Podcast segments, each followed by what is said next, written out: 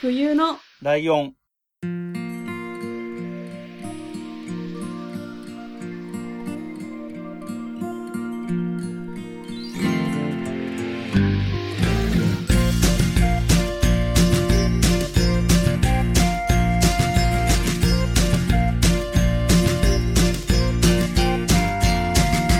この番組は山梨県出身以外共通点のない2人がそれぞれ好きなことを話す番組です冬のライオン第207回椿ライオンです。真冬です。よろしくおよ願ろいししくまおす。願いします。えーとですね。はい。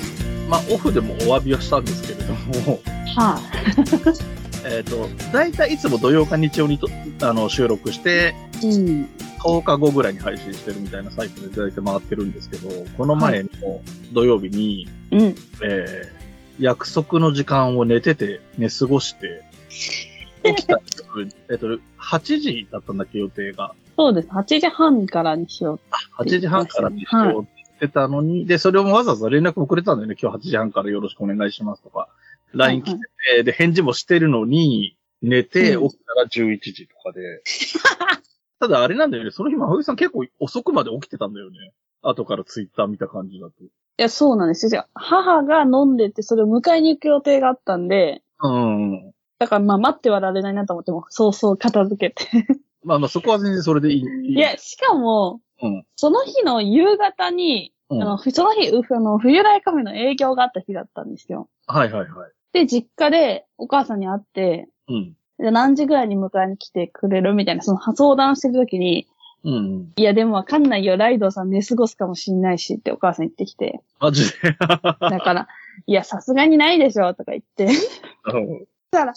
まんまとなったから、ちょっと予言するのやめてもらっていいです かね。あの、言霊になるからもう二度と言わないでっていう話をしてああ、まなるほど。申し訳ありません。す。いや、だって、そんな頻繁にあることじゃないじゃないですか。 まあ、そりゃそうね。確かにね。なのに、当ててきたから。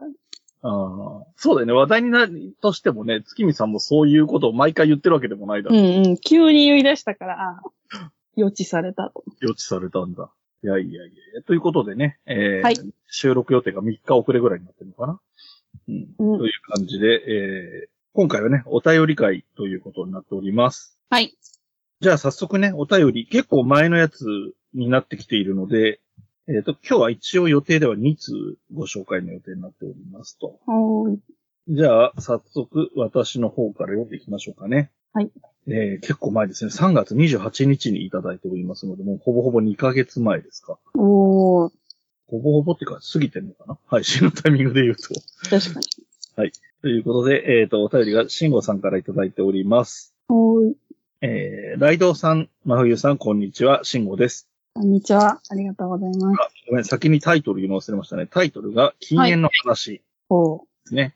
あのね、禁煙のことを話したときに、真冬さんがじゃあもう禁煙の、あの、お便りももらえばいいじゃないですかって言ってたのをちゃんと受けて、う、そうんありがとうございます。お便りでして、そのご挨拶など続き読んでいきます。えー、私は二十歳くらいから30過ぎくらいまでタバコを吸っておりました。うん、 1日に1箱くらいだったので、ヘビーすぎるほどではないけれど、そこそこ吸ってる感じでしょうか。はい。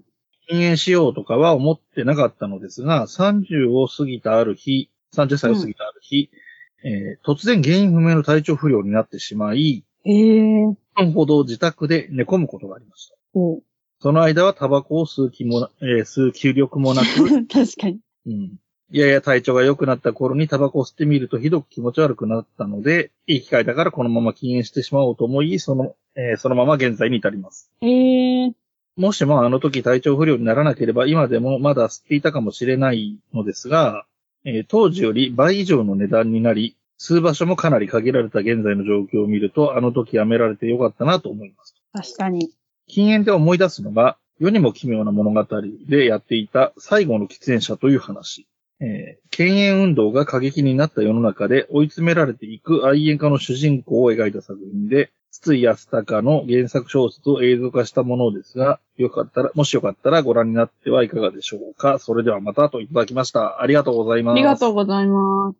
なかなかボリューミーなお便りで、うん。っていたと。でね、吸ってた量は、多分ね、僕も年齢的にも吸い始めの時期は、まあまあ、でタバコって大体そんなもんだけど、二十歳前後からで、うん。えーやっぱり一日一箱ぐらいっていうの、あの、僕は普通に吸ってた頃ね。はいはい。そんな感じだったので、まあ似たような感じではある。うん。多分ね、最初に3ヶ月ぐらい禁煙したのも多分30ぐらいだったかもしれない。そこでやめられなかった人とやめられた人の違いが出て確るかなにと。ただね、僕ね、これ、その体調悪くて吸う気力がなくなったのはまあわかるんですよ。わかる。う言えばわかるんですけど。で、その後、体調戻ってから吸ってみたら美味しくなかったと。美味しくなかったが、ひどく気持ち悪くなったと。うん。じゃないですか。はい。僕、未だかつてタバコ吸って、あの、そういう感じになったことがほぼないんですよね。お体調が悪い時は、やっぱりいつもほど美味しくないとかはあるんだけど、はいはい。美味しくないとかす、火つけたけど、まずいから、気持ち悪いから吸うのやめようと思って、つけたタバコをすぐ消すとか、そういう経験が全然な、ないままだったので、ああ、好きなんだなって思います。確かに。うん、うーん。まあ、いつ崩れるかわかんないなって気もしますね。なるほど。なんか最後のこの世にも奇妙な物語の話あったじゃないですか。うんうんうん。こいれや、気に私なる。めっちゃ好きだから、いつだろうと思って調べたら95年って書いてあって、おめっちゃ前と思ってってないえ生まれてはいる生まれてないです。そうだよね。。そうだよね。そのぐらいだよね。だからこれ今見たら逆になんか普通のことみたいになりそうだなってちょっと思いました。なんか全然違うじゃないですか。人口っていうか、してる人たちの。うん、違うね。ちょっと今見たら逆におもろいかもと。なんか、ちょっと思い今ます、僕最近ちょっと、いろいろ、なんかこう、何ポッドキャストとか聞いてなくて、こううん。いろんなことをぼんやり考えてるときに、あの、ビーガンのことをたまに考えるんですけど、ほうこれ今やるんだったらビーガンとかかもね。ああ、確か最後の肉食者みたいな感じになる感じ。に。うんうんうん。うん、みたいな感じがちょっと、その、多分この頃、1995年って、それこそ僕がタバコ吸い始めた頃なので、うん。多分7割ぐらいとかタバコ吸ってるような印象かな。成人男性だと。でうーん。もすごいいっぱいいたしね、吸ってる人。なんかその頃には女性が吸うの、人前で吸うのが、僕らは多分子供の頃は女性が人前で吸うのなんてみたいな風潮がまだあった時代。ええだからタバコの問題とは別にその女性差別的なものもあったってことなんだけど、うん。で、なんか、女の人で人前でタバコ吸ったりすると水商売の人みたいな扱いをされかねないような時代が僕らがああ、なるほど。若い頃ぐらいまではあって、はいはい。でそういうのがなくなって、普通に、あの、会社に、まだ当時は喫煙所とかあって、うんそこで普通に男性も女性もタバコ吸ってるみたいな感じが、になってきたような時代だったうーん。んですね。でもこれちょっと普通に読みたいで、筒井康隆さんは基本的に小説面白いと思うので、単純にやってみたいなと思って。ちょっとあと、なんか、あれにも似てる。あの、藤子不二雄 SF 短編集とかともちょっと通じるところがありそうな、うん。なあなんて思いましたね。なるほど。うん。まあ、ちょっとおもろそう。ですね。はい。それで、えー、じゃあ続いての。はい。あ、ちょっと待ってください。ライドウさんその後どうなんですか続いてるんで続いてる、続いてる、続いてる。あ危ういけどなねる、ほど続いてはいるよ。すか危うい。うん。あのーよかった。もう前のその3年間辞めてた時と同じことなんだけど、はいある特定の友達と会う時だけは吸うっていうのはつ吸ってるけどね。ああ、なんかありますね、そういう感じ。なので、なるほどそれはそんな感じかな。はいうん。で、はいまあ、それ、そこだけですって、ほそのつ、その後、その人と会うのが終わったら、また辞めてるので、まあ、すす辞められてるってことにしといてください。はーい。はい。じゃあ、ここから2通目のお便り行きましょうか。はーい。読みます。はい。えー初恋オーストラリア編、匿名希望さんからいただきました。ありがとうございざいまます。す。ライドウさん、真冬さん、いつも楽しく拝聴しております。ありがとうございます。ありがとうございます。今回初恋についてお便りを書こうと思いましたが、ライドウさんがおっしゃっていたように、どこからが初恋なのかがわからなかったので、初めて外国人に恋心を抱いた時の話を書きます。すごいね、入り口が。はい。えーオーストラリアに短期留学した時は、うんえー新学期がスタートしたばかりで、クラスメート、かっこもしくは同じ選択科目の仲間と仲良くなりましょう的な授業が多い時期と重なりました。うんうん。えーある授業で M&M's を使ったゲームをしました。うんえー最初に先生から1から3で好きな数字を選んでと言われ、選んだ数字の分チョコを渡されました。うん。えーしかし私の右隣にいた男の子は一つ隠して余分にもらっていました。 えーその後うん指示に従って、例、赤を持っている人は後ろの人に渡すなど、 うんえーチョコを移動させると私の手元には運が悪く一つも残っていませんでした。ああ、なるほどね。うん。 どういう授業まあ、授業としてはなんだかわかんないけど。えっと、チョコ食べたかったと嘆いていたら、右隣にいた男の子から、これあげるよと隠し持っていたチョコをくれたのです。うんうん免疫が皆無だった私はそれで恋に落ちました。あー苦笑いかわいい。かわいいね。えーその男の子と同じクラスではあるものの、一緒に遊んだりすることはなく、別れ、過去帰国があっという間に来て泣いてお別れをしました。うーん。しかしその3ヶ月後に修学旅行でまたオーストラリアに行きました。うん。その時ホームステイさせてもらっていた友人に頼んで、その男の子に会おうとしましたが、タイミングが合わず、このまま会えないのかと絶望しました。うん。ところが、オーストラリアの別の都市に移動する朝、過う去ん7時前だったと記憶。うんその男の子がわざわざ来てくれたのです。おーまさか会え。ると思わず、また泣き出してしまい、泣くなよといじられましたが、その男の子が使っていたであろうラグビーボールをくれました。うん私は一切スポーツをしないのですが、すごく嬉しかったのを覚えています。うんうんあれから10年以上経ちますが、今ではもそのボールを持っています。えあの男の子は Facebook でつながり、彼は結婚して子供が生まれたようです。ーうんえー成就はしませんでしたが、漫画のような展開なので、いつもネタにしています。うんお二人は漫画のような恋をしたいと思ったことがありますかぜひお聞かせくださいね。とのことです。はい、ありがとうございましたありが。確かに漫画みたいな感じだよね。これだから、なんか、すごい微妙なのがさ、その一つチョコレートもらったのは、まあまあいい可愛らしいエピソードで、うんうんうんなんだけどさ、で、その後別になんか、同じクラスだけど特に話したり遊んだりって感じでもなかったのに、うん。別れ際には泣いてるんだよね。確かに。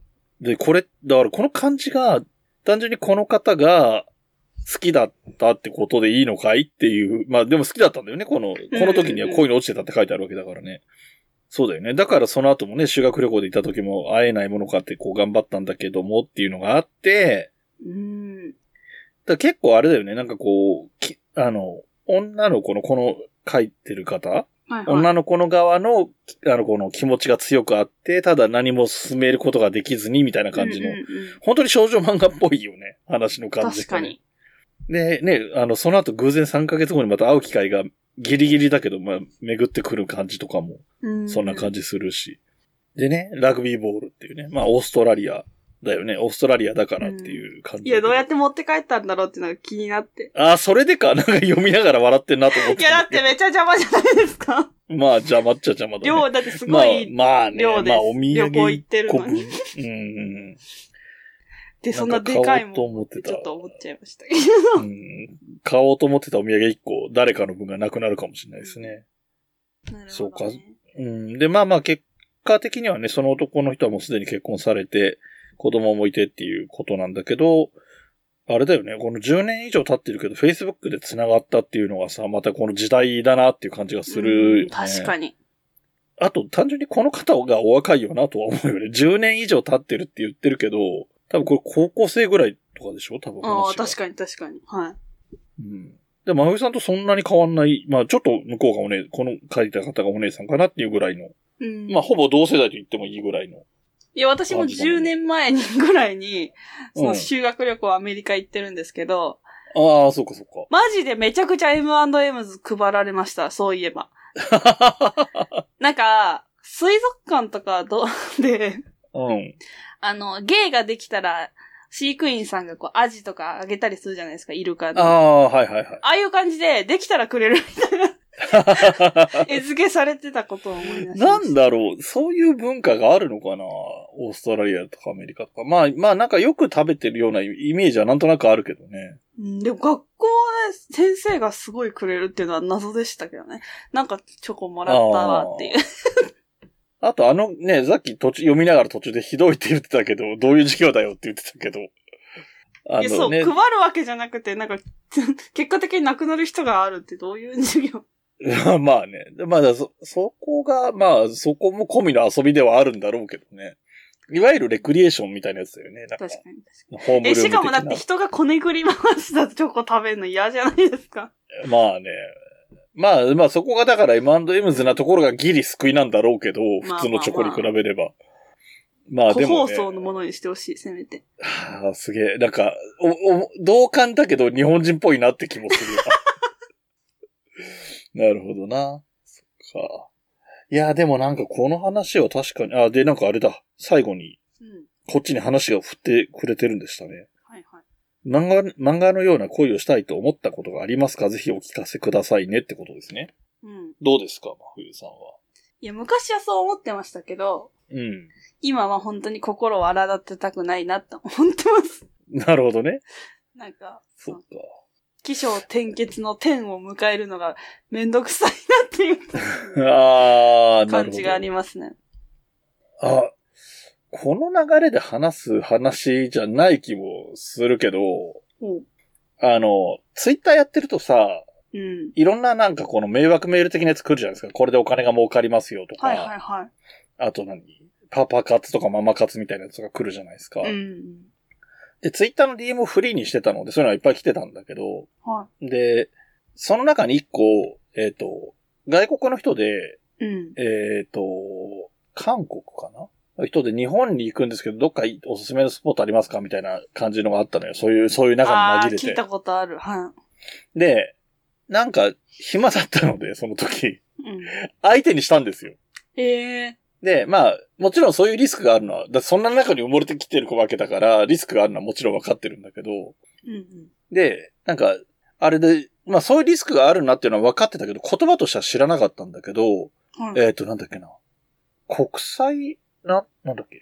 国際なんとか詐欺っていう言葉があるんだよね。ええあの、要するにこう、恋人みたいな、まあ結婚詐欺に近いんだよね。恋人同士みたいになってから、ああ。お金なるほをどっていう感じのやつで。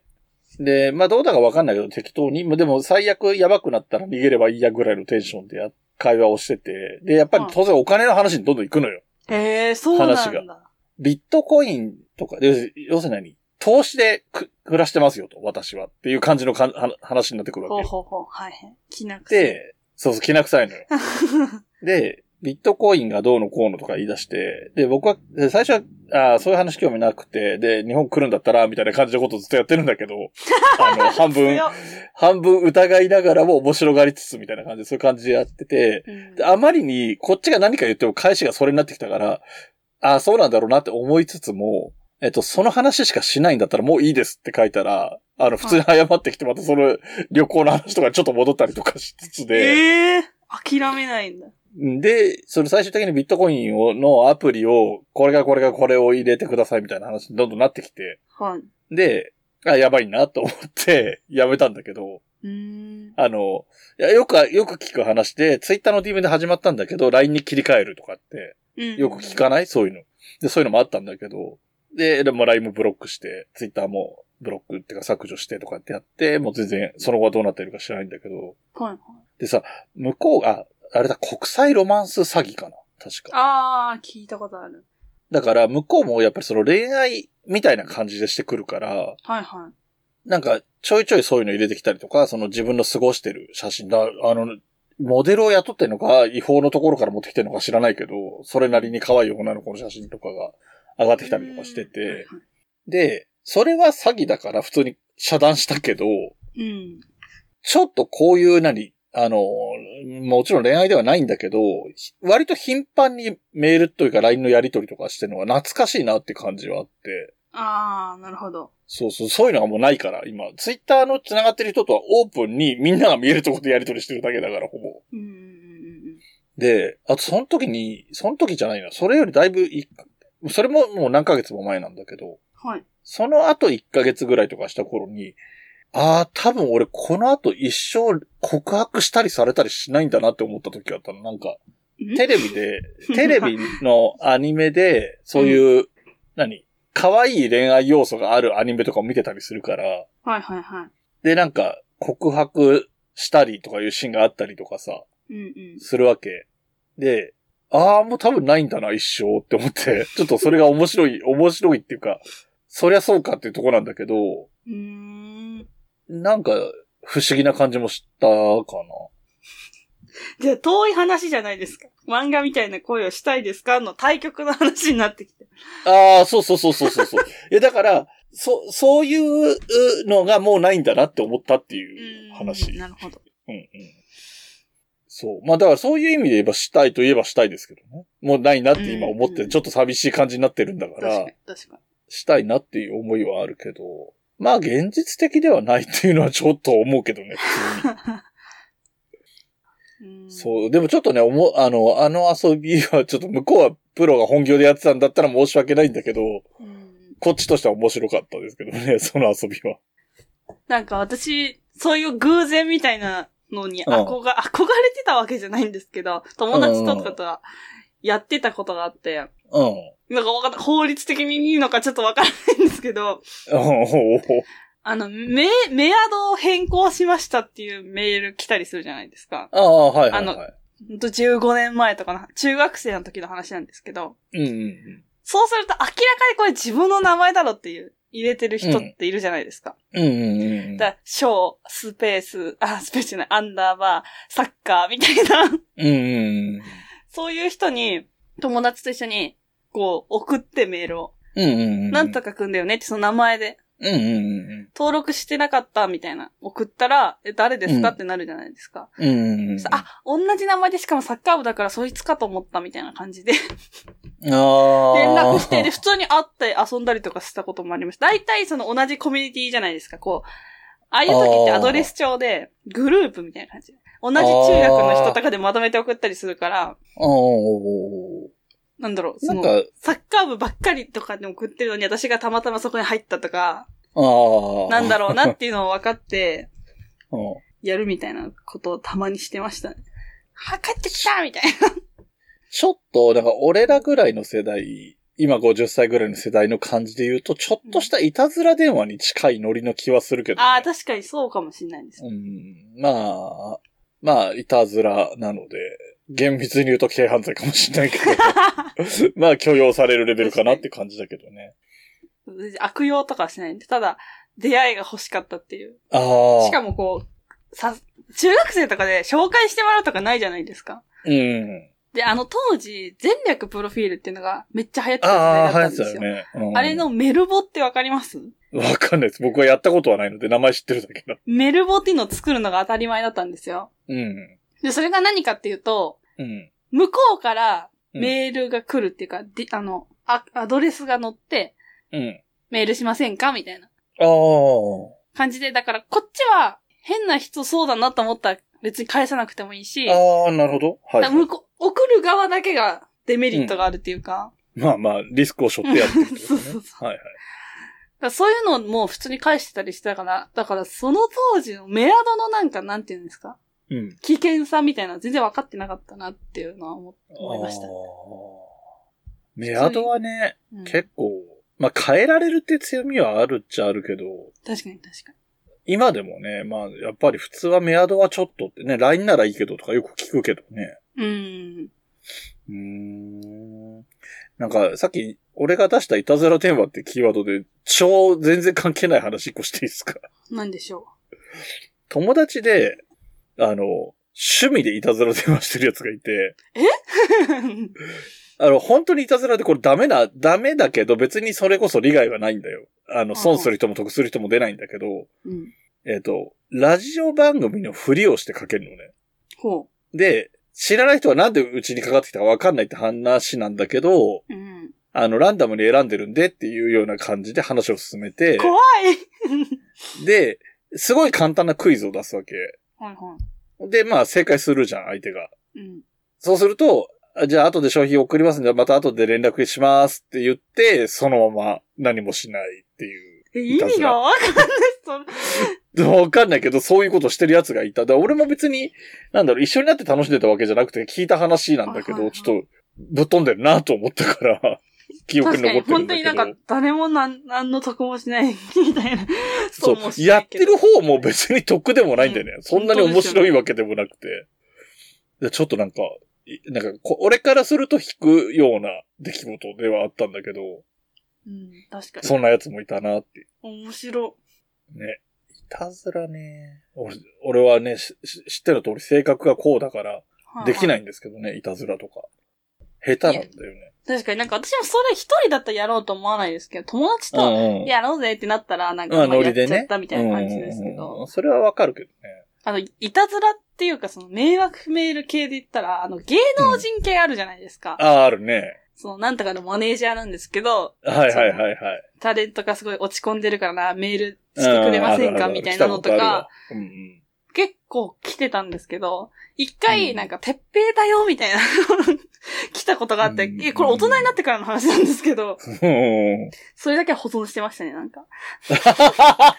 別に返事とかはしないけど、あ、うんなんかそういうのに使われるのって、こう、ジャニーズのすごい売れてる、夏潤だよたねちイメーとジだか、よねそういう感じじゃないですか。あ、んんそういう仲間に認められてるのねと思って嬉しくなっちゃ って、そういうことか。スクショ撮ってた気がします。なるほどね。あれ、なんか最近どっかのポッドキャストでもその話題が出てた気がしてて、うん。あの、例えばじゃあ、じゃあちょっとあんまり他の人をいっぱい出すと申し訳ないから、小池徹平さんね、あの、うちの番組としては応援してるからあえて使わせてもらうけほうど、ほうほあの、こんにちは、てっぺいですって書いてあって、う。うんメールアドレスの方が小池ってなってて、フルネームわかるように作ってあるみたいなのがよくあるよねっていう話をう、ん。うわぁ、どっか巧で、妙。 どっかで言ってたなっていうのを思い出した。あ、そうなんだと思って。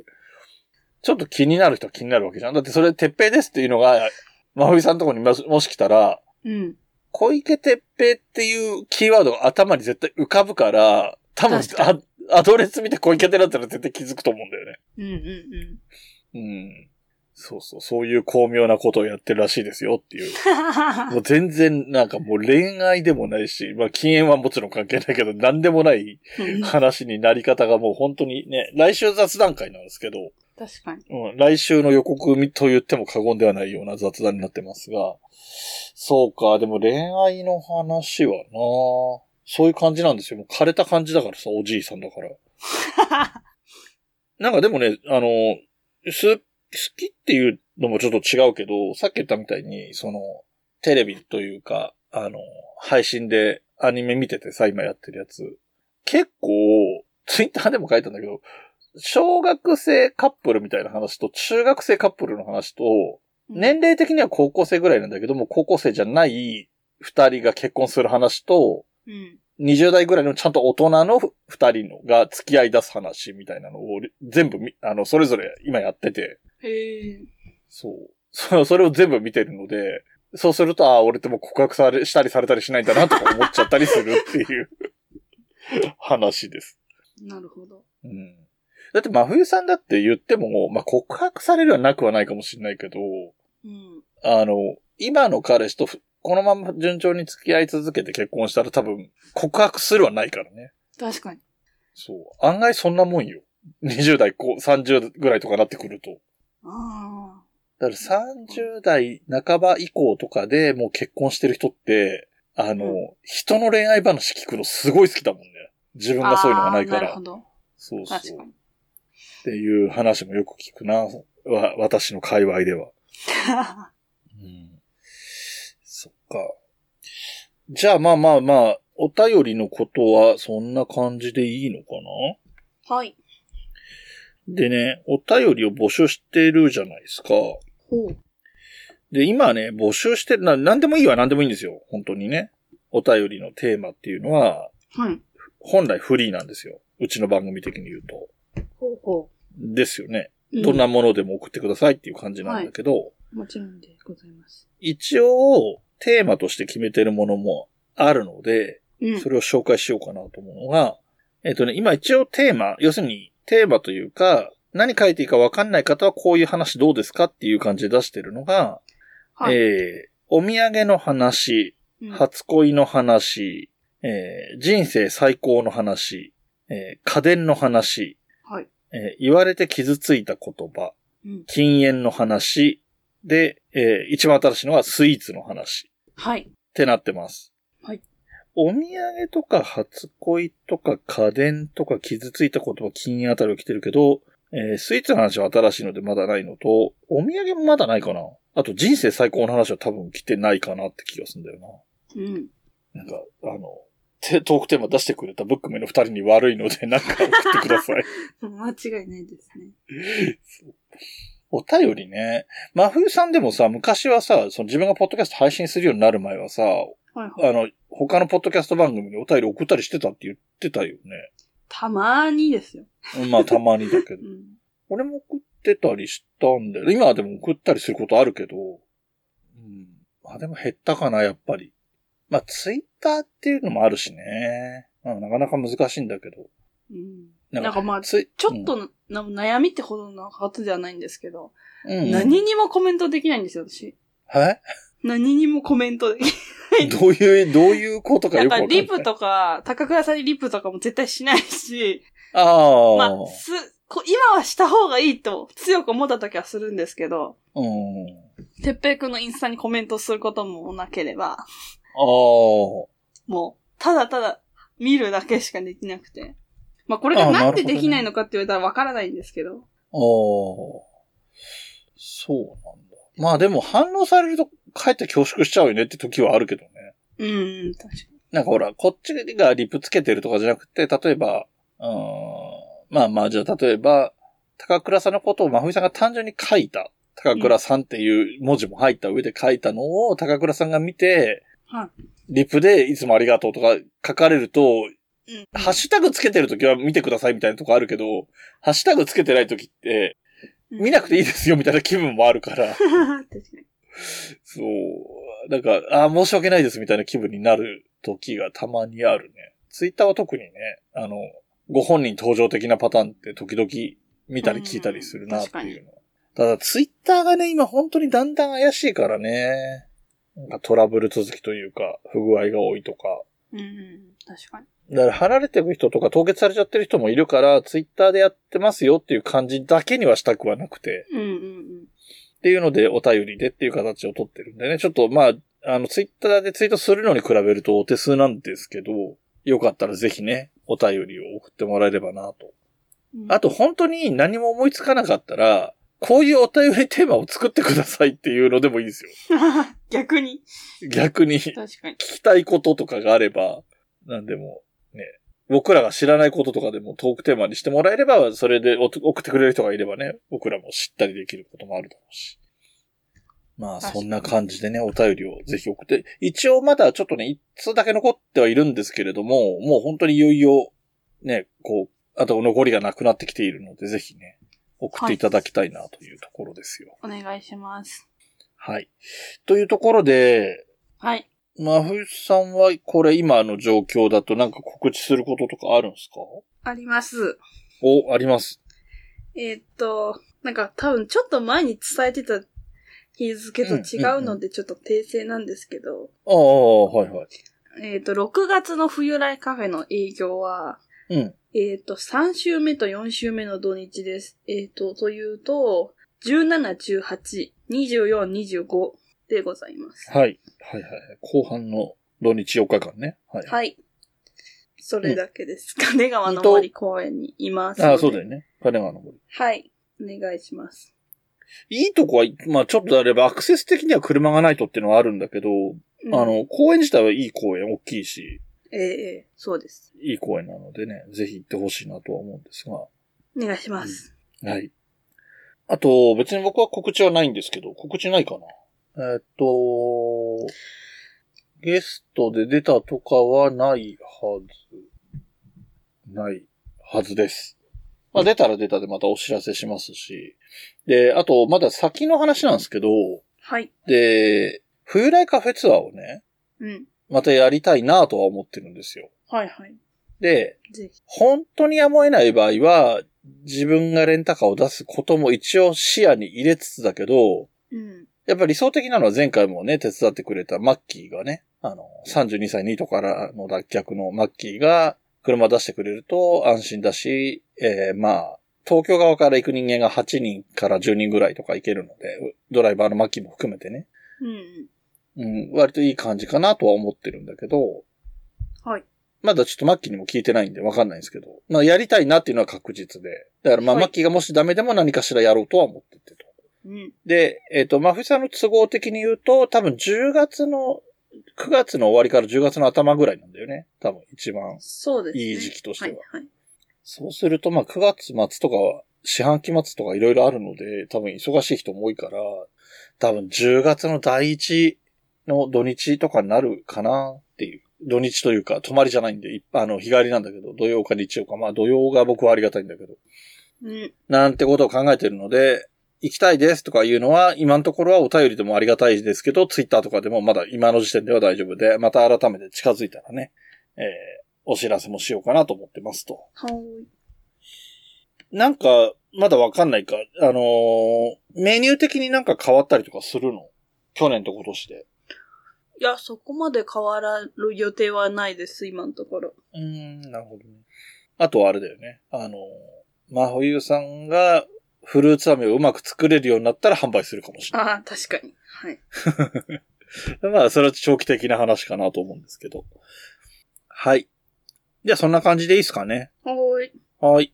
えーっと、お二方、お便りありがとうございました。お二人目がね、匿名希望なんで、あえて名前は言いませんでしたけど。 えーお便りありがとうございました。えー皆様からのお便りもお待ちしております。はい。はい、そんなメールアドレスの紹介です。えー、メールアドレスは、huyunolion.gmail.com、えー、冬のライオン .gmail.com、えー、一番最初は h でお願いします。はい。えー番組サイト、ツイッターアカウント、YouTube、すずり、LINE スタンプなどはすべて、えーひらがな冬のカタカナライオン、冬のライオンで検索していただくとそれぞれ出てくると思います。えー番組サイトの方には、えーメールをフォームにつながるリンクも貼ってありますので、よかったらお使いください。はいそ。れから、あとは、インスタグラムやツイッターのハッシュタグは、ひらがな4文字冬来でお願いします。はい。以上でいいかなあ、なんかそういえば今日の、えー収録日の話で言うとなんか YouTube が久々に上がってたなだっていうチェックはしました。確かに。あげました。だいたい1年ぐらい遅れぐらいをキープしてる感じ。まあ、まあ、大体まあ、大体。はい。はい。まあよかったらそちらもご覧ください。はい。この番組の楽曲提供はカメレオンスタジオ。はい。エンディング曲はハルさんでハッピーターン。はい。それではまた次回ごきげんよう。また来週。部屋に人と猫絡まり合って生きています欲しいものはたくさんあれど大事にしたいこの気持ち「思い出の上を歩いてたけど」「望んだ未来を引きずってたけど」